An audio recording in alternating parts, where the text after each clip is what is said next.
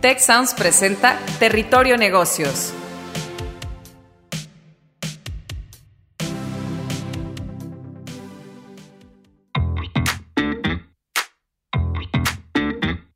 Bienvenidos a Territorio Negocios, de EGADE Business School y la Escuela de Negocios del Tecnológico de Monterrey.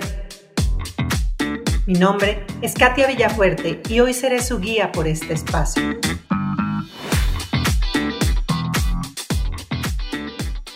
El día de hoy nos adentramos al territorio de lifelong learning. Y como invitados tenemos el día de hoy a Carlos Delgado Conte, él está en Cemex Europe eh, como el director de HR Planning and Development, por un lado. Hola, Carlos. Hola, muy buenas, ¿qué tal? Y por otro lado, tenemos a Laura Zapata Cantú, quien es la decana asociada académica de GADE Business School. ¿Cómo estás, Laura? Hola, ¿qué tal? Buenas tardes, gusto saludarlos. Oigan, pues muchísimas gracias por estar con nosotros en este episodio.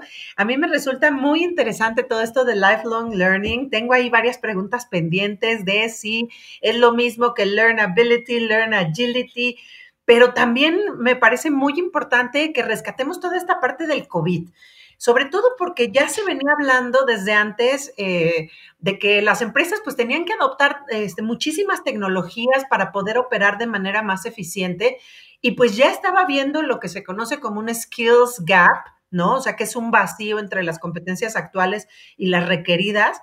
Y yo creo que ahora se agudizó, o sea, se puso peor con la pandemia porque pues obviamente la gente se tiene que preparar en cuestión de días, más bien nos tuvimos que, o semanas, y lo peor es que esto va a ir incrementándose porque se supone que hay una proyección de que para el 2030 el 50% de la población activa no va a contar con el conocimiento necesario para desarrollar sus funciones. ¿Tú qué opinas, Carlos? ¿Cómo lo ven desde CEMEX? Es un tema importantísimo. Yo me atrevería a decir que esta situación del COVID ha puesto el foco definitivamente en áreas de learning and development, ¿no? Luego hablaremos un poquito de, un caso que me gustaría compartir con vosotros, eh, el caso de Cemex University, ¿no? Como Cemex University, que ya empezó en 2015, nos ha permitido llegar muy preparados a esta etapa donde capacitar, desarrollar habilidades para trabajo en remoto, eh, habilidades de mental health, de well-being, eh, de comunicación, han sido esenciales, ¿no? Y la gran revelación para nosotros ha sido que, como decimos en inglés, remote working is working. O sea, realmente está funcionando muy bien, ¿no? Hay muchas derivadas ahí. Eh, el conocimiento, el networking que ya habíamos hecho antes en Cemex ha sido el habilitador fundamental para que esto funcione, ¿no? Pero totalmente, el COVID ha puesto el foco y la presión en estos equipos de Learning and Development y debemos aceptar el reto. Claro, ¿no? Y es que aquí, como tú dices, ¿no? O sea, eh, trabajar desde remoto es trabajar y no, bueno, incluso yo siento que hasta se ha incrementado muchísimo. Pero entonces, ¿Cómo puedes formar y actualizar a tus colaboradores? O sea, eh, Laura, es, ¿sería un concepto el de lifelong learning que tienes que integrarla en la cultura organizacional? O sea, primero dinos, ¿qué es? Vamos a empezar por ahí. ¿Qué es el lifelong learning, Laura? Bueno, lo que estamos viendo, en, estoy hablando desde, desde la academia, pero yo creo que pues muy en relación, como ha estado mencionando Carlos, esta, esta relación con la empresa pues siempre ha sido, ¿no? En la parte de la universidad y la, empresa colaborando en conjunto. Y, estamos hablando eh, de un tema de aprendizaje para toda la vida. Así es un poco si lo queremos traducir en lifelong learning. Y luego veíamos hace años que podía ser un concepto como que de moda, ¿no? O sea, aparte pues en inglés y, la verdad es que después de lo que ha estado mencionando Carlos, es un concepto que llegó para quedarse. Eh, lo veíamos en los últimos años por el tema de los avances tecnológicos, ¿no? Es como está la industria 4.0 y obviamente todo lo que pues está por venir, pues nos fuerzan eh, a empezar a desarrollar eh, ciertas competencias, ¿no? Obviamente lo que estamos viviendo al día de hoy eh, con, con, el COVID, con la pandemia, pues nos damos cuenta que no es solamente el tema de la tecnología, hay, hay, todo un tema del entorno que a veces se nos olvida, ¿verdad? Lo vivimos, pero a veces se nos olvida este entorno dinámico, volátil, incierto, pues lo que nos invita a hacer esta, eh, desarrollar constantemente competencias y lo más importante, eh, adquirir conocimiento, ¿no? Entonces, es un tema de aprendizaje para toda la vida, es un tema que lo estamos viviendo, eh, pues una transformación constante en las organizaciones, obviamente esto que mencionamos del teletrabajo, trabajar a distancia, son nuevas formas de hacerlo. Eh, y lo que, lo que invita a, las organizaciones pues es un compromiso para capacitarlos o, actualizar los equipos, este upscaling, rescaling, en temas de innovación, solución de problemas, resiliencia, es un tema muy importante al día de hoy. Eh, y, lo, lo, reitero, ¿no? Es un tema que pues llegó para quedarse, no es moda. Oye, Carlos, ¿y cómo lo hacen, por ejemplo, en Cemex? O sea, porque esto obviamente es muy importante para las empresas, como tú dices, evidentemente, supongo que para ustedes no los agarra de sorpresa, porque al final del día ya tienen desde 2015 con Cemex, este, con la universidad, este, dentro de la organización, pero ¿cómo, cómo funciona dentro de, de Cemex todo esto? Sí, eh, fíjate que en 2015 empezamos ya con un esfuerzo de crear la universidad corporativa. Inicialmente respondía a un mandato muy claro, que es la, esencia principal de los, equipos de Learning and Development. Era cómo desarrollas las habilidades y las capacidades necesarias para ejecutar tu estrategia, absolutamente alineado nuestro portafolio CEMEX University con la agenda del, director general.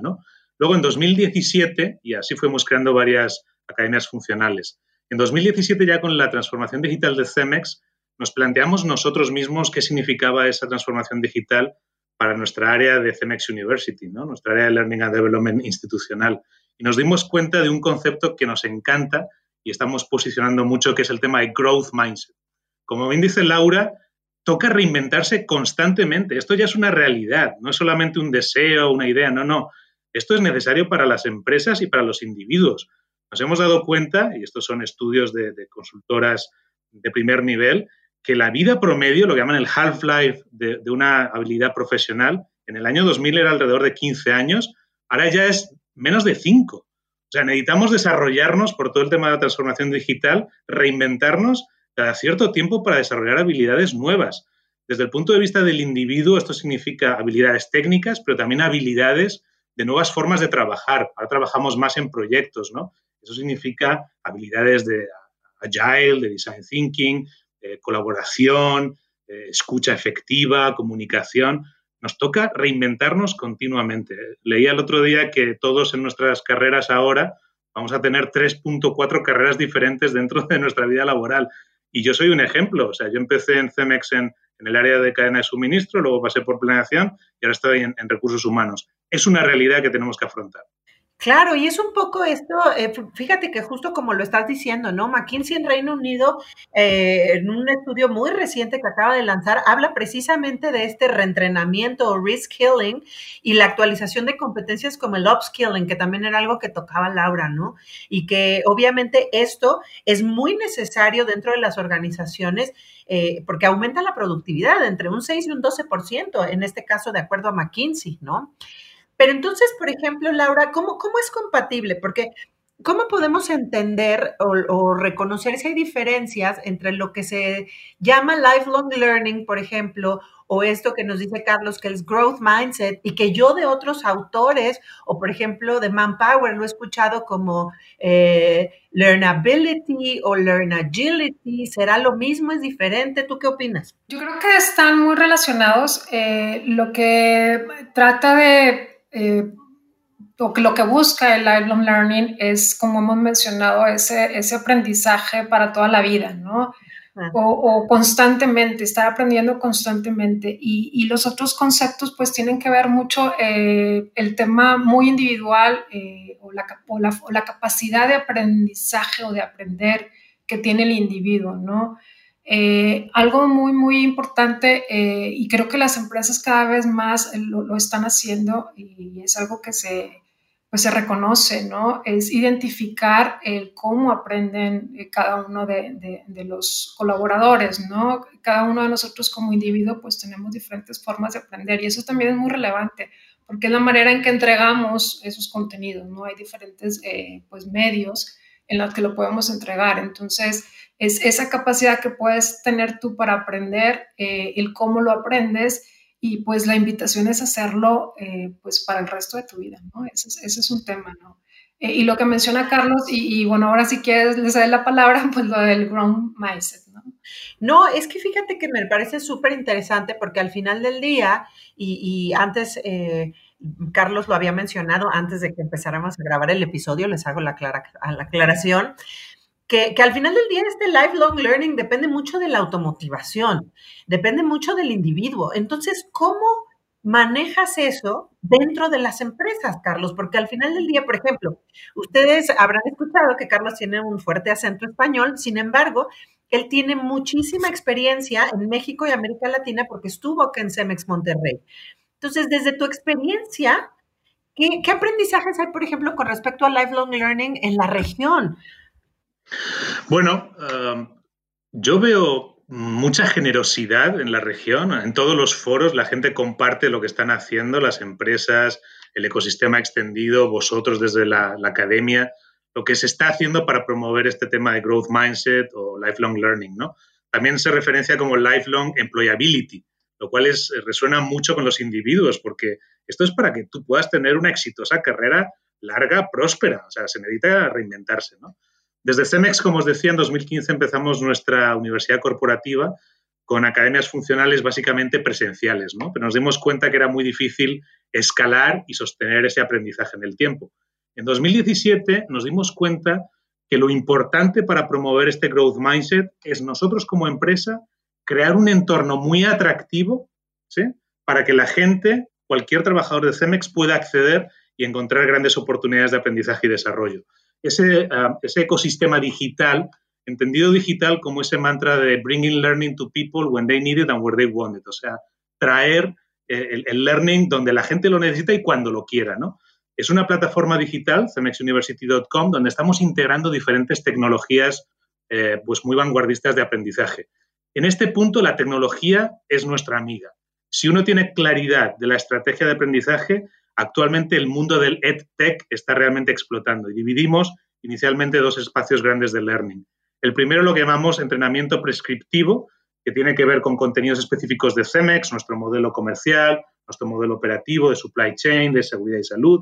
Y luego otro espacio que llamamos de Self-Directed Discovery Learning, que donde damos realmente acceso y democratizamos eh, el acceso a oportunidades de aprendizaje curado para cualquier persona dentro de la compañía, ¿no? Eso lo tienes que ligar a otros procesos de recursos humanos, como el talent review, tienes que hacer mucha promoción, comunicación y marketing de este gran espacio y ahora sí esperas corresponsabilidad por parte de los empleados, esa motivación y lo esperas también de los líderes de los equipos, ¿no? Entonces tienes que ser muy claro de lo que esperas de los individuos y de los líderes de equipo para desarrollar a su gente. O sea, básicamente eh, lo que estamos hablando es que obviamente tenemos, digamos, las áreas que, de lo que se llaman las hard skills, como las, las de conocimiento, las de entrenamiento específico y técnico, y las que son más lo que llamamos las soft skills, ¿no? De más de liderazgo, mindfulness, o sea, que son, que son más blandas, como se les llama, ¿es correcto? Sí, sí, básicamente. Fíjate que el otro día escuché una expresión que me encantó, a las soft skills, ya las llaman human skills o power skills. El otro día escuché una expresión que me encantó, que son como habilidades multiplicadoras, ¿no? Esas habilidades son esenciales en el nuevo, en el nuevo mundo. Sí, está buenísimo. No, y la verdad es que esto que nos platica sobre CEMEX, también ya otras empresas lo tienen, ¿no? De universidades corporativas como Apple, McDonald's, Pixar. O sea, simplemente CEMEX está sumando a, a todas estas organizaciones de clase mundial. Pero, Laura, ¿cómo podemos sumar o agregar o sale peor, no sé ya ni cómo llamarlo, todo esto del COVID? O sea, ya estamos viendo obviamente que se necesita un reskilling, un upskilling de la gente desde antes de que viniera la pandemia, pero cómo la pandemia ha venido a mover el bote, digamos, rock the boat, como se llama por ahí, este, a las organizaciones, ¿no? No, definitivamente esto que estamos conversando, eh, Katia, eh, lo veíamos, pues obviamente no es algo nuevo, eh, pero sí, definitivamente, como mencionamos, pues este entorno actual nos invita, primero, como ha dicho Carlos, a identificar cuáles son aquellas que son claves, ¿no? O sea, hay competencias que son claves para, para las organizaciones y él pues lo menciona como competencias, competencias técnicas. Y luego están todas estas competencias que me encantó, Carlos, el tema de competencias multiplicadoras. Definitivamente, creo que por ahí es, eh, creo que es un tema que, que, por ahí va, ¿no? No solamente desarrollar esas soft skills que vemos como básicas y, si podemos llamarlas así, genéricas ya, que son liderazgo, inteligencia emocional, negociación, comunicación, sino que hay que ir sumando, ¿no? Y hay que ir multiplicando estas que ya tenemos como básicas con aquellas que se están volviendo claves, ¿no? Este tema, este tema que ya mencionábamos como resiliencia, ahora más que nunca la, la necesitamos porque a final de cuentas esta incertidumbre seguirá, ¿no? Entonces hay todo un tema también de ir agregando y, se está viendo, se está viendo que las organizaciones están apostando muchísimo en el desarrollo de estas competencias, tanto las blandas y, voy, a, me voy, a, quedar con la, con la de competencias multiplicadoras, Carlos, porque sí, hay que ir, hay que ir viendo eh, un poco más allá y sobre todo ir que eh, creo que hay un tema también de, de no esperar a, a, que los mismos colaboradores lo, lo demanden, creo que debe ir en ese paquete eh, incluso desde inicio en la organización, el, que puedan ir sumando constantemente estas competencias pues, que son claves para el ser, al ser humano. ¿no?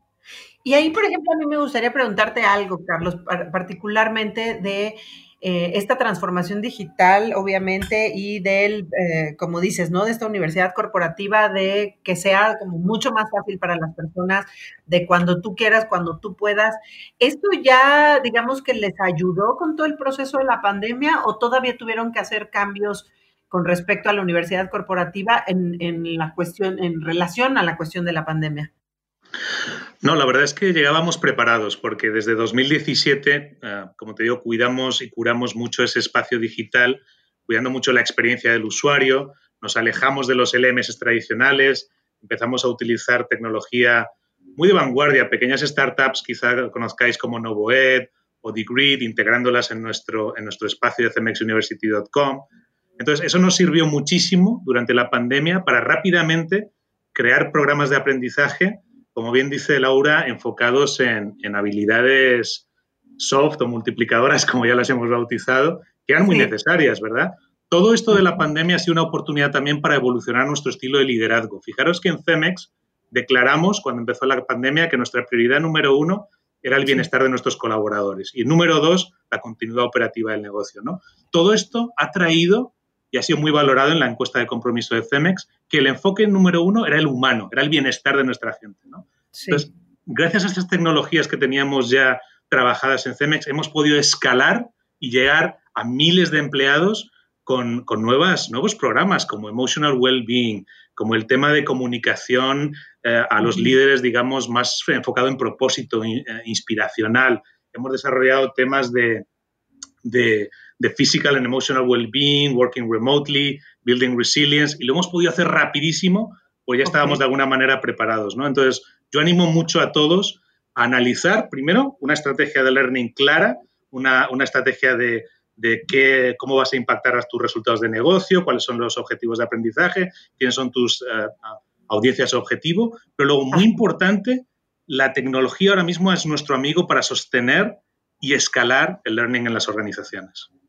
Pero ¿cómo le hacen, por ejemplo, y aquí eh, quien quiera contestar, para que realmente el empleado quiera, ¿no? Porque muchas veces del lado de la empresa, como tú dices, ya venimos súper preparados y ya tenemos todo listo y todo el ambiente creado para que se den las condiciones, pero a veces en situaciones como la que estamos viviendo, la verdad es que a mí a veces no tengo ganas de nada. ¿Cómo le haces para que realmente el empleado se motive para que lo haga, ¿no?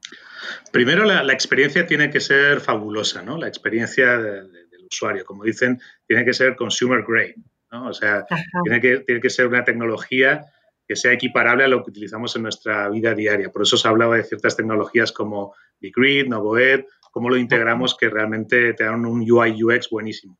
Después, como bien decía Laura, tienes que integrar diferentes activos de aprendizaje y no solo enfocarte en el contenido. Tenemos que huir de lo que llamamos la trampa del contenido. Las nuevas plataformas digitales no solamente son geniales para consumir eh, contenido, llámalo vídeos cortos, llámalo papers, llámalo podcast, llámalo, no sé, eh, quizzes o foros, realmente son importantes para desarrollar lo que llamamos el social learning, ¿no? Realmente la gente tiene que sentirse eh, parte de una comunidad y eso lo hemos trabajado mucho en estas, eh, en estas experiencias que estamos diseñando y poniendo ahí fuera dentro de CMX University. Y luego, muy importante, eh, el compromiso de, la alta dirección, ¿no? Los hacemos partícipes de estos programas, eh, invertimos mucho en comunicación, posicionamiento. O sea, hay mucho esfuerzo realmente para motivar a la gente para que, para que acuda a, estas experiencias. Y luego siempre eh, valoramos su experiencia a través de una pequeña encuesta de Net Promoter Score, ¿no? que es lo mismo que utilizamos con los, con, los, con los clientes. Entonces, bueno, una multitud de cosas que hay que hacer para que realmente sea muy atractivo para los empleados el, el consumir el acudir a estas oportunidades de aprendizaje. No, claro, y esto también es una situación a la que nos hemos enfrentado también, no nada más tú desde obviamente las organizaciones dentro de, pero también en educación ejecutiva, en educación continua, porque al final del día ese, también este es un sector educativo que aunque va dirigido a las organizaciones, también del día, de un día para el otro prácticamente, en su totalidad se tuvo que transformar digitalmente, ¿no? Laura, ¿tú cómo imaginas la educación del futuro? E, específicamente esta relación entre empresas y universidades este, con todo este proceso de transformación digital. La verdad es que es una excelente pregunta. Me, encanta, me encanta, Katia. Eh, y esta relación de empresa-universidad, como mencionaba ah, hace un momento, pues siempre ha existido, pero definitivamente se ha fortalecido estos últimos meses, por no decir eh, pues que desde hace años, no, yo creo que estos últimos meses se ha fortalecido muchísimo. Eh, y tiene mucho que ver la relación, no, solamente como formar ejecutivos, o sea, a veces nos ven a las universidades, a las escuelas de negocio como formadores de ejecutivo. Yo creo que es una relación muchísimo más robusta, eh, que incluye generar conocimiento colaborativo. O sea, ahí, lo hacemos de, de, manera constante a través de la investigación, a través de resolver problemáticas, eh, y, obviamente identificando competencias que van a requerir los profesionales, ¿no? Eso es un tema de esta relación.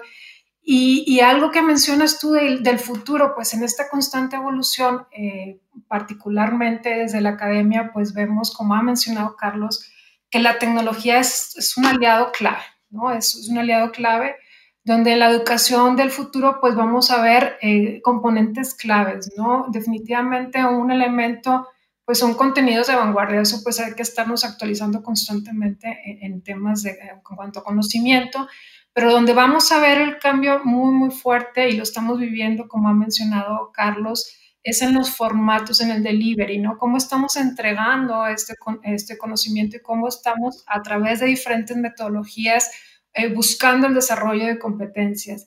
Eh, eh, vamos a ver modelos como si fuesen un menú a la carta, ¿no? Si lo queremos ver así, donde vamos a tener un, tema más de personalización, de acceso rápido, de la, la, flexibilidad va a ser clave, la agilidad y flexibilidad en tiempo y en espacio, es decir, que, que pues los mismos eh, participantes puedan tomarlo cuando quieran, en, el lugar que quieran. Lo más importante es que tengan una rapidez de acceso eh, y algo que mencionaba Carlos y, yo agregaría eh, que va a tener que seguir siendo eh, clave y sigue siendo clave en las empresas es el tema de la cultura organizacional. definitivamente es el compromiso de la alta gerencia, es obviamente el compromiso de los mismos colaboradores para, para, participar en este aprendizaje constante o para toda la vida eh, pero la cultura tiene que invitar a, la, misma empresa a estar aprendiendo constantemente. O sea, te, proporciona las, eh, eh, las herramientas, te proporciona pues los cursos o incluso toda una herramienta como o, lo que menciona Carlos de Samex University. pero también debemos de, cuidar que los colaboradores pues, necesitan tiempo, accesibilidad y un último ingrediente para mí clave en esta educación del futuro es la aplicabilidad del nuevo conocimiento de manera inmediata. En el momento que tú estás adquiriendo nuevo conocimiento, tengas la capacidad de aplicarlo inmediatamente en el lugar de trabajo. Eso definitivamente te va a dar eh, eh, pues ese ese querer constantemente estar aprendiendo, porque tienes esa posibilidad y la misma empresa te lo, te lo brinda, te das espacio para que apliques constantemente. ¿Cómo le podemos, qué le podemos recomendar a las empresas para formar y actualizar a sus trabajadores? Y que eh, tengan este elemento, también cómo pueden introducir el concepto de lifelong learning en su cultura organizacional. ¿Tú qué opinas? ¿Qué, le puedes decir a nuestra audiencia, Carlos? Mira, yo creo mucho en el concepto de, de, ecosistemas, en esta nueva realidad digital, ¿no? Como bien decía Laura, las empresas no viven en un vacío, las instituciones académicas tampoco. Necesitamos hacer ecosistemas, necesitamos apalancar la colaboración entre empresa, universidades, freelancers, grandes consultoras y realmente el valor que podemos obtener de eso a, nivel de temas de desarrollo de habilidades es exponencial. ¿no? A mí me gustaría mucho mencionar eh, que las empresas tenemos un deber moral, un deber moral de ofrecer oportunidades, de democratizar oportunidades de, aprendizaje y desarrollo a nuestros empleados. Eh, de nuevo, si combinamos eso con acceso a colaboración con universidades, con otros entes, estaremos elevando a la N potencia eh, el desarrollo de habilidades. En ese sentido, las compañías necesitamos o tenemos esa obligación moral de ofrecer espacios de learning and development, ecosistemas muy atractivos para ellos. Y al mismo tiempo, como bien decía, tenemos que hacer esfuerzos de comunicación, esfuerzos de conexión con la alta dirección para atraer a esos empleados, para motivarles a que aprovechen esa gran inversión en tiempo, recursos, eh, estamina que estamos haciendo en las empresas para crear estos, estos ecosistemas.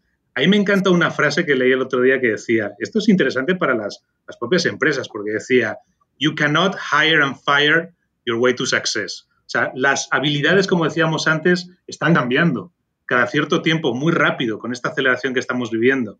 Entonces, necesitamos reskill, upskill a nuestra gente y, de nuevo, tenemos ese compromiso moral de crear un ecosistema de aprendizaje muy atractivo, muy, muy valioso y crear las condiciones en la empresa de promover ese growth mindset para que la gente sienta que esa gran oportunidad que le ofrece la compañía está a su disposición. Esto va a elevar el compromiso de la gente y realmente podremos estar en camino del, del éxito en el futuro. Ok, muchas gracias. Tú, Laura, ¿qué opinas? ¿Cómo podemos, cómo, qué le podemos recomendar a las empresas para formar, actualizar a sus trabajadores al tiempo que introducen el concepto de lifelong learning en su cultura organizacional? Hablando ahora mismo, eh, pensando en las pequeñas y medianas empresas, eh, porque pues a final de cuentas se forman un alto porcentaje del tejido industrial de muchos de los países, si no es que de todos. Eh, yo creo que es muy importante partir de algo que mencionaba Carlos, y es identificar realmente ¿Cuáles podría ser ese gap al interior de la empresa? Eh, Carlos mencionaba de los ecosistemas, digamos, eh, un poco esta parte externa, ¿no? Eh, cómo podemos interactuar entre las diferentes entidades que puedan conformarlo. Y al interior de las empresas sí es importante identificar que este gap, pues obviamente tiene que estar alineado con, con, con aquel rumbo que está buscando la organización. Entonces aquí mi invitación sería eh, pues primero identificar qué es lo que requiere eh, la organización y otros dos elementos muy importantes que hemos estado mencionando eh, es que exista esa cultura, que se dé esa cultura de aprendizaje permanente y obviamente que se den los medios, como ha mencionado Carlos, que se den estas plataformas y obviamente esas plataformas amigables que nos permitan el, el, poder aprender permanentemente, pero que el mismo empleado, el mismo colaborador, sea consciente de, la razón de ser, el por qué está aprendiendo, ¿no? Definitivamente cada vez vamos a encontrarnos con generaciones que, tienen este autoaprendizaje que lo hemos estado mencionando, que, vienen ya con ese, ese, entusiasmo de querer estar, eh, de conocer y de aprender y de aplicar,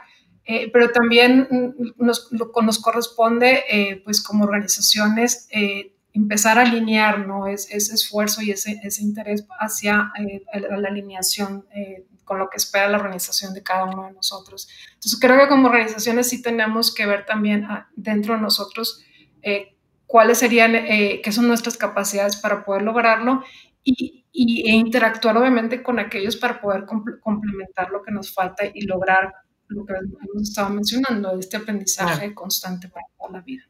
No, y sobre todo, y esto no se puede llevar a cabo también, eh, tú lo has mencionado de alguna manera y Carlos también lo dejó claramente ya en dos, eh, en dos de, sus, de sus respuestas, que sin el apoyo de la alta dirección, eso simplemente no va a suceder. Tampoco esperemos que la organización haga todo por nosotros.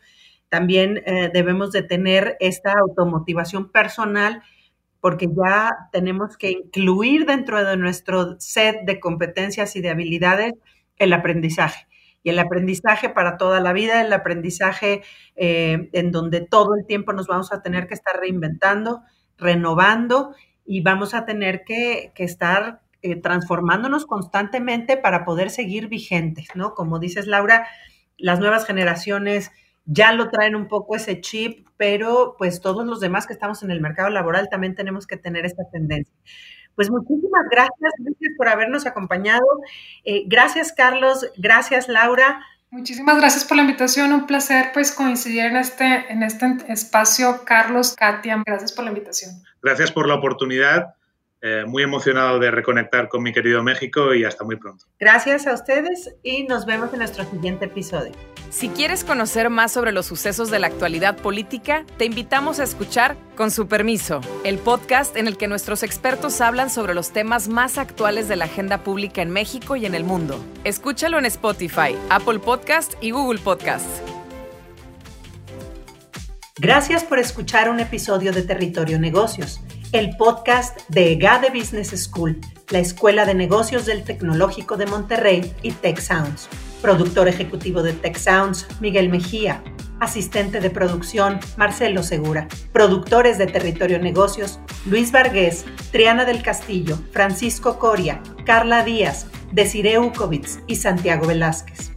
Postproducción, Max Pérez. Los invitamos a escuchar el siguiente episodio de Territorio Negocios y el resto de programas de Tech Sounds en Spotify, Apple Podcast, Google Podcast y en tech.mx diagonal tech-medio sounds.